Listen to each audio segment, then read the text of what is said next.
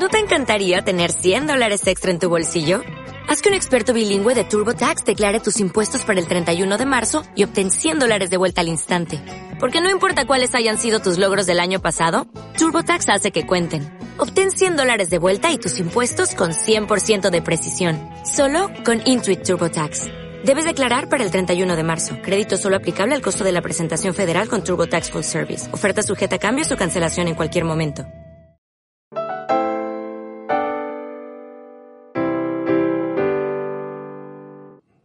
Hola amigos de nuevo. Eh, en este momento vamos a hacer un pequeño estudio, aunque lo vamos a, dividir en varias partes porque eh, Sansón, que es el personaje a tratar, eh, tiene mucho que enseñarnos y tiene mucho para aprender de la palabra de Dios. Ya sabéis que Israel al principio fue gobernada por jueces porque se suponía que Dios era su rey. Y así se lo dijo a Samuel en el libro. Le dijo, no te han desechado a ti, me han desechado a mí para que ya no sea más rey sobre ellos.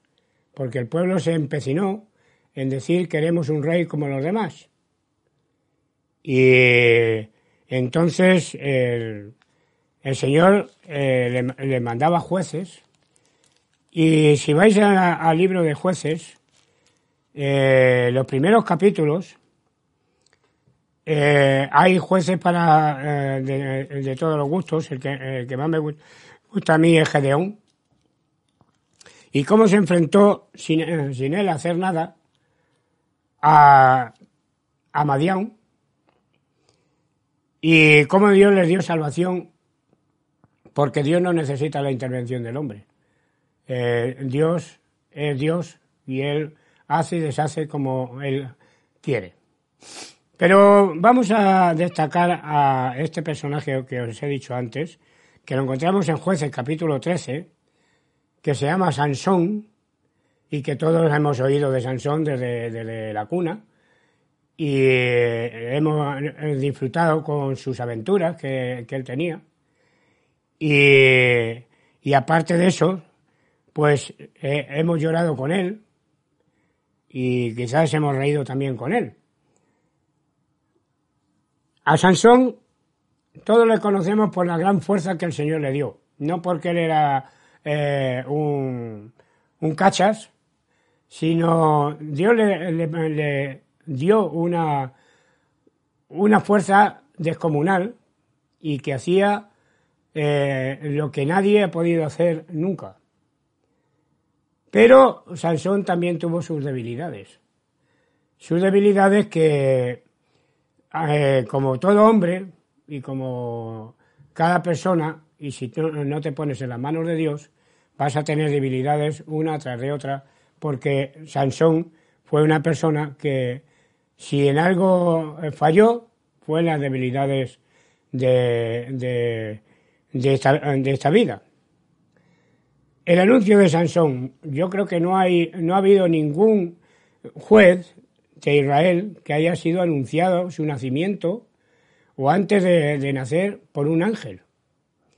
Sabes que eh, su madre, que no se nos dice cómo se llamaba, pero sí su padre, Manoa, eh, estaba en el campo y se le apareció el ángel de Jehová, dice aquí, eh, porque Dios, que es misericordioso, eh, quiere mm, bendecir a su pueblo, aunque éste sea infiel. Desde el capítulo 1 al versículo 2, al capítulo 12 encontramos muchas veces que el pueblo de Israel clamaba cuando se veían dificultades, clamaba a Dios.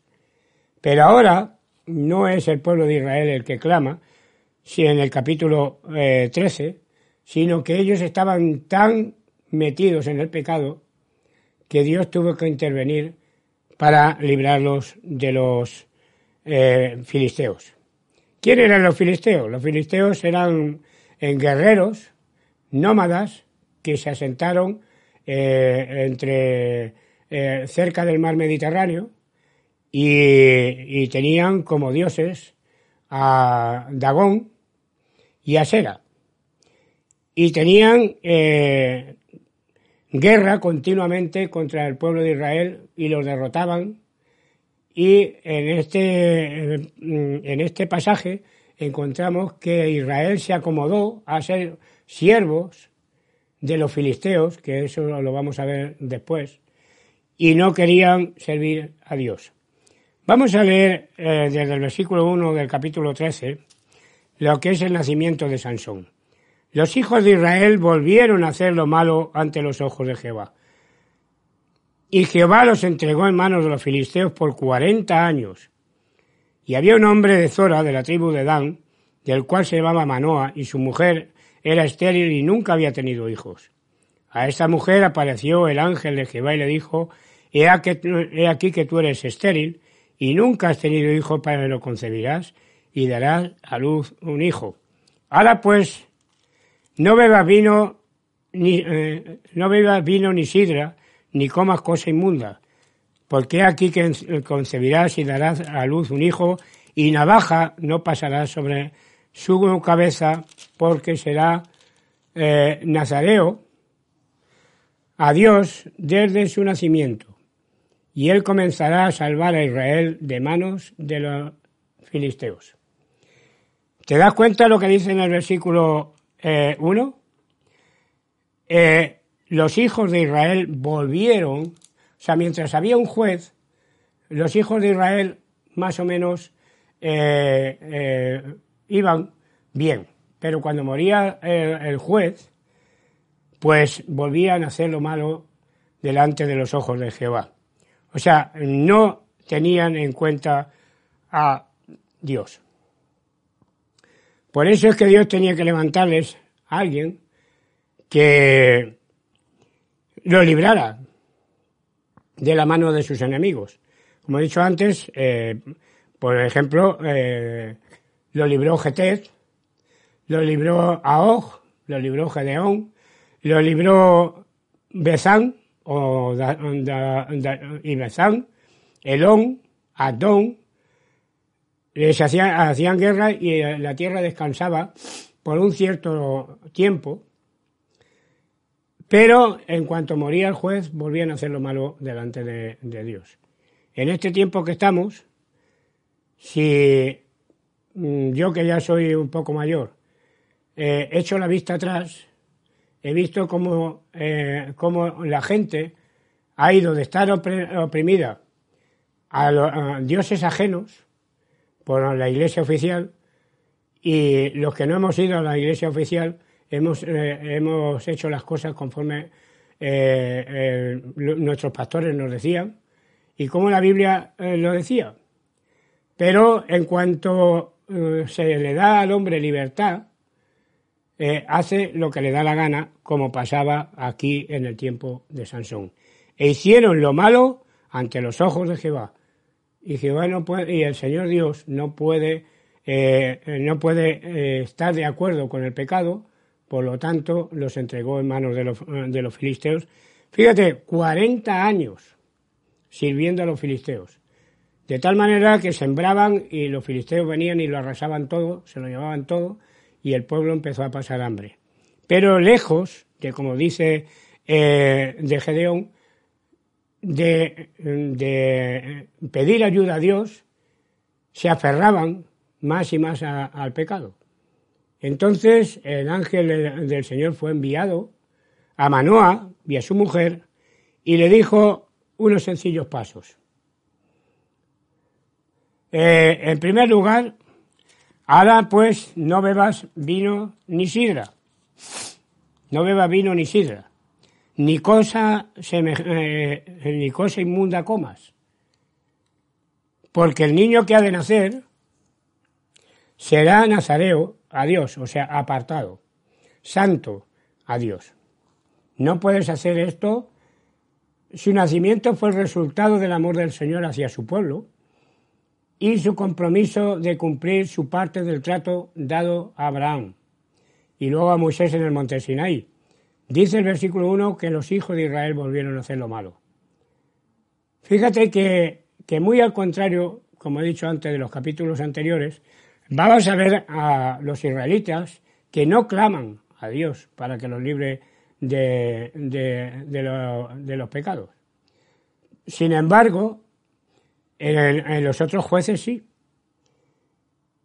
Pero Dios quiere cumplir la parte del trato que, que Él prometió a Abraham y, por supuesto, eh, después se lo confirmó a, a, Moisés en el monte Carmelo, eh, Sinai, perdón. El nacimiento de Sansón fue muy especial. Al igual que Juan el Bautista y que Isaac fue anunciado por un ángel y al mismo Señor también. Fue anunciado eh, eh, su nacimiento por un ángel. El, Isaac lo encontramos en Génesis 18, 9 al 15.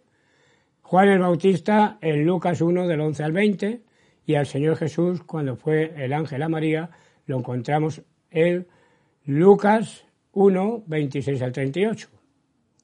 El mensaje a la madre de Sansón fue muy claro y no deja lugar a, equivocaciones, ni, ni espacio para, dudar. La mujer de Manoah, que así se llamaba su padre, no había tenido hijos y el ángel de Jehová le hace dos promesas maravillosas. Versículo 3. Tendrás un hijo, varón ¿Sabe lo que, lo que significaba tener un hijo varón en aquel tiempo? Era seguir con la, eh, con, con la descendencia, o lo que es ahora lo mismo, seguir con el apellido. Yo tengo dos hijos varones, quiere decirse que mi apellido eh, tardará por lo menos un par de generaciones en perderse. Si eh, no tengo, si mis hijos no tienen más hijos, varones. Y aquí el no tener hijos varones significaba una deshonra.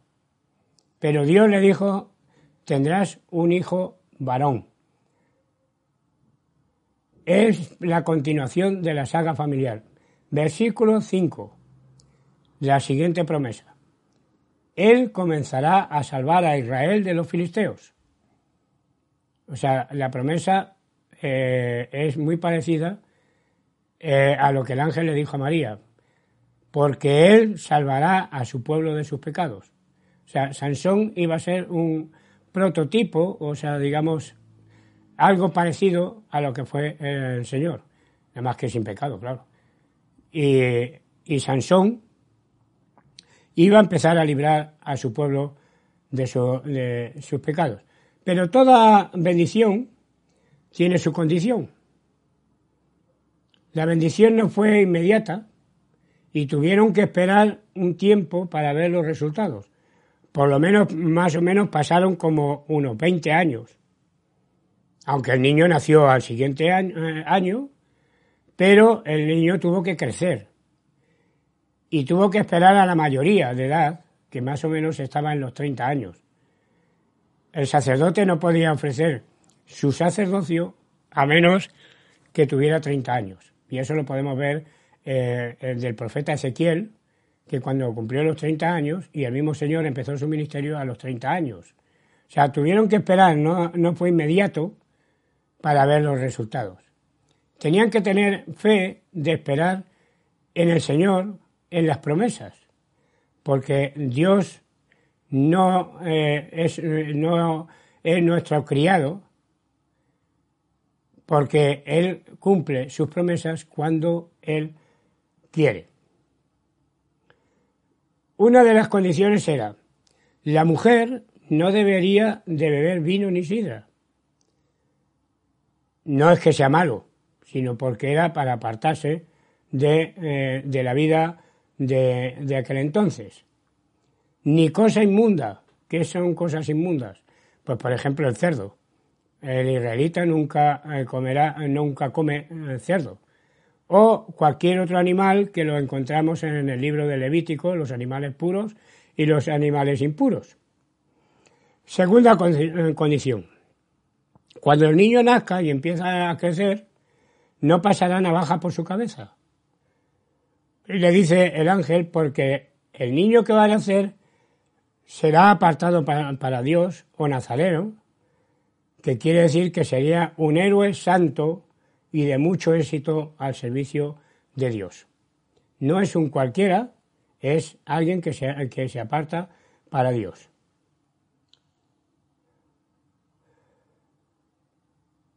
El que, se, el que se comprometía a ser nazareo o hacer voto de nazareo o de apartado para Dios tenía que cumplir con unos requisitos que los encontramos en el libro de números. Venid conmigo, vamos a ir al libro de números. Números 6, versículo del 1 al 8. Dice así. Habló Jehová a Moisés diciendo, habla a los hijos de Israel y diles, el hombre o la mujer que se apartare haciendo votos de Nazareo para dedicarse a Jehová, se abstendrá de vino y de sidra, no beberá vinagre de vino, ni vinagre de sidra, ni beberá ningún licor de uvas, ni tampoco comerá uvas frescas ni secas. Todo el tiempo de su nazareo, de todo lo que se hace de la vid, desde los granillos hasta el ollejo, no comerá. Todo el tiempo del voto de su nazareo no pasará navaja sobre su cabeza, hasta que sean cumplidos los días de su apartamiento a Jehová será santo y dejará crecer su cabello. Todo el tiempo que se apartara, Jehová no se acercará a persona muerta, ni aun por su padre, ni por su madre, ni por sus hermanos, ni por sus hermanas podrá contaminarse, cuando mueran, porque la congregación de Dios tiene sobre su cabeza. Todo el tiempo de su nazareo será santo para Jehová. O sea, el niño que iba a nacer no era eh, algo que que bueno, yo voy a hacer algo para Dios. No, tenía unos votos, tenía un, unas obligaciones que él mismo se, que el Señor había puesto en la ley y tenía que hacer lo que eh, era aquello. Sería un héroe santo y de mucho éxito al servicio de Dios. En el Nuevo Testamento encontramos eh, los dos oficios que se mencionan, pastor y diácono, y tienen que cumplir unos requisitos si quieres ser apartado para Dios y tienes que demostrar que eres apartado para Dios. El que se comprometía con el voto de ser nazareo tenía que cumplir con unos requisitos, que ya los hemos leído. Y sin embargo, nosotros nos aplicamos el versículo de Mateo 7, 7 y 8 y dice, pedid y se os dará. Ah, pero es que yo le pido a Dios porque al Señor porque el Señor me ha dicho que, pida y, recibiré. O este otro, de Juan 14, 13.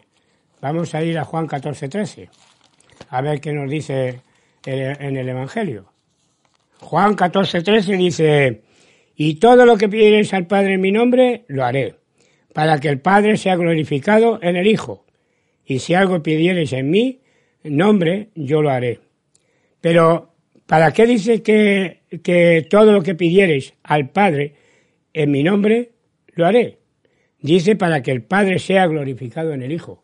O sea, no para nuestros propios caprichos, como hemos leído antes en Santiago. El que se acerca a Dios es necesario que crea que le hay. Y Él es galardonador de los que le buscan. Pero nosotros no lo aplicamos a nosotros y decimos, es que el Señor nos ha dicho que pidamos y se nos va a dar. O sea, si eh, te pido yo o te pide alguien una bomba, ¿se la vas a dar? No. Y si te pide cualquier otra cosa que, que no creo que sea para tu beneficio espiritual, ¿tú, eh, ¿yo te lo voy a dar? No. Porque Dios no, es, eh, no está esperando a ver qué es lo que estás pensando qué pasa por tu cabeza para que para dártela. No, porque tú no le pides una enfermedad, ni le pides quedarte ciego, ni le pides que te corte una mano. Siempre pides lo mejor, siempre pides las cosas beneficiosas. Y nos dejamos sin leer la segunda parte. Y decimos, Señor, pero yo lo quiero y ahora. No lo quiero para, para después. Yo lo quiero y ahora. ¿Sabes? Manuel y su mujer tuvieron que esperar un montón de años para ver que su hijo empezó a, liberar al pueblo, aunque era un, juez irresponsable, pero tuvieron que esperar un montón de años para ver eh, cómo Sansón iba, iba haciendo, eh, mientras estuvo con ellos, por lo menos se comportaba más o menos bien. Y si no se nos otorga lo que pedimos, y tarda muchos años, nos comportamos como niños espirituales con una rabieta. Porque decimos, ah, el Señor no, no contesta mi oración, el Señor no hace esto, el Señor no hace lo otro. Es que eh, será verdad, será mentira. No, es que el Señor tiene su tiempo y a su tiempo te dará lo que tú necesites según, tú, su, según la voluntad de Dios, no según la tuya.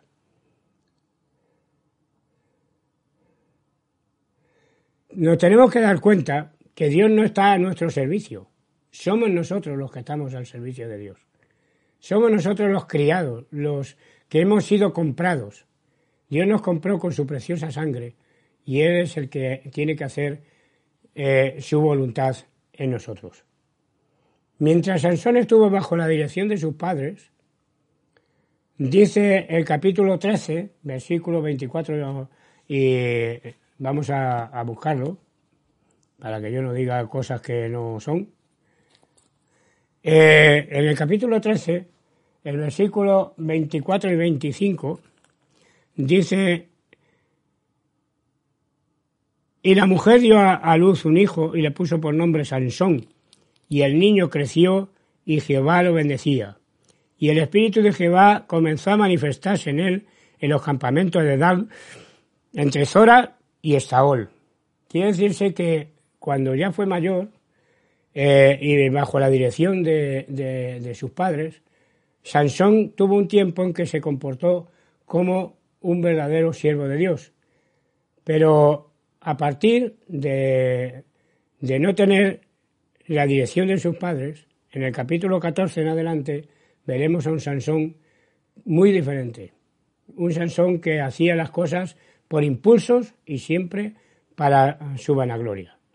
Vamos a dejarlo aquí y la semana que viene seguiremos con Sansón, un líder caprichoso. Que el Señor te bendiga mucho.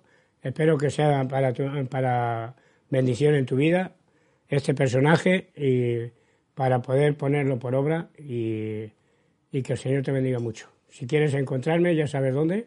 Muchas gracias por vuestras contestaciones y muchas gracias porque nos animáis a seguir con este programa, porque para el Señor es la gloria y la honra. Lo que hacemos nosotros solamente somos como siervos inútiles que hacemos lo que debemos de hacer. Que el Señor te bendiga y hasta la semana que viene.